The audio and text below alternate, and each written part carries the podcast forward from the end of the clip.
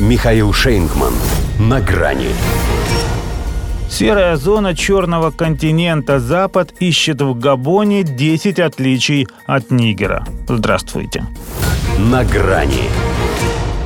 Наверное, не только из-за опасений уйти на второй план в свете событий в Габоне, Национальный совет по защите Отечества в Нигере решил напомнить, что вообще-то они раньше восстали. Тем не менее, получилось, будто в Ниамее спохватились только тогда, когда в Либревиле военные взяли власть тут же объявили об отмене всех соглашений с Францией в области безопасности, предупредив полуторатысячный ее контингент, что отведенный ему на сборы месяц истекает, и к 3 сентября они должны смотать удочки. Те, естественно, отнесутся к этому так же, как и их посол, которому еще на прошлой неделе надлежало покинуть Нигер в течение 48 часов. Но им реально могут устроить темную. Отключить на базе свет и газ. Вот и широкая общественность на этом настаивает.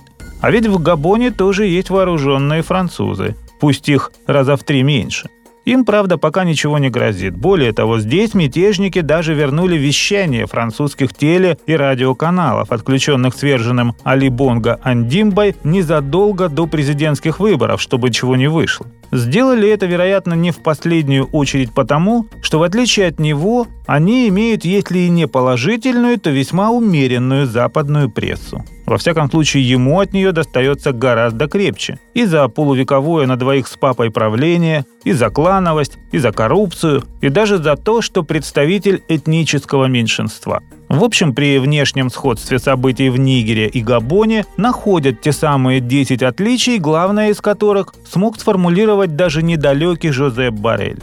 В Нигере был избранный президент, а в Габоне перед военным переворотом случился институциональный, потому что выборы были украдены. Хотя и до них, добавил он, демократию династии Андимба нельзя было считать полной. Иначе говоря, добро пожаловать в старый добрый двойной стандарт.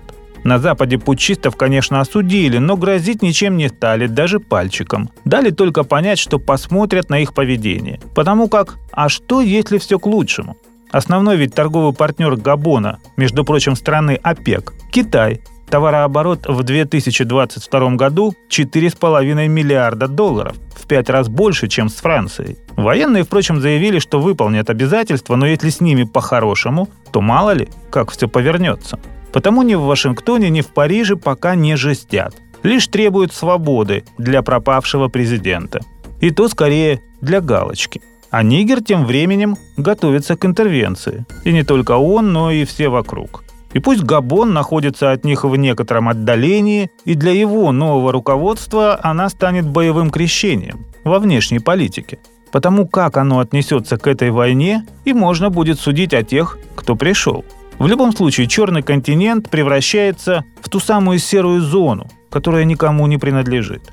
И только Запад ведет себя так, будто у него по-прежнему остается эксклюзивное право на те 50 оттенков серого.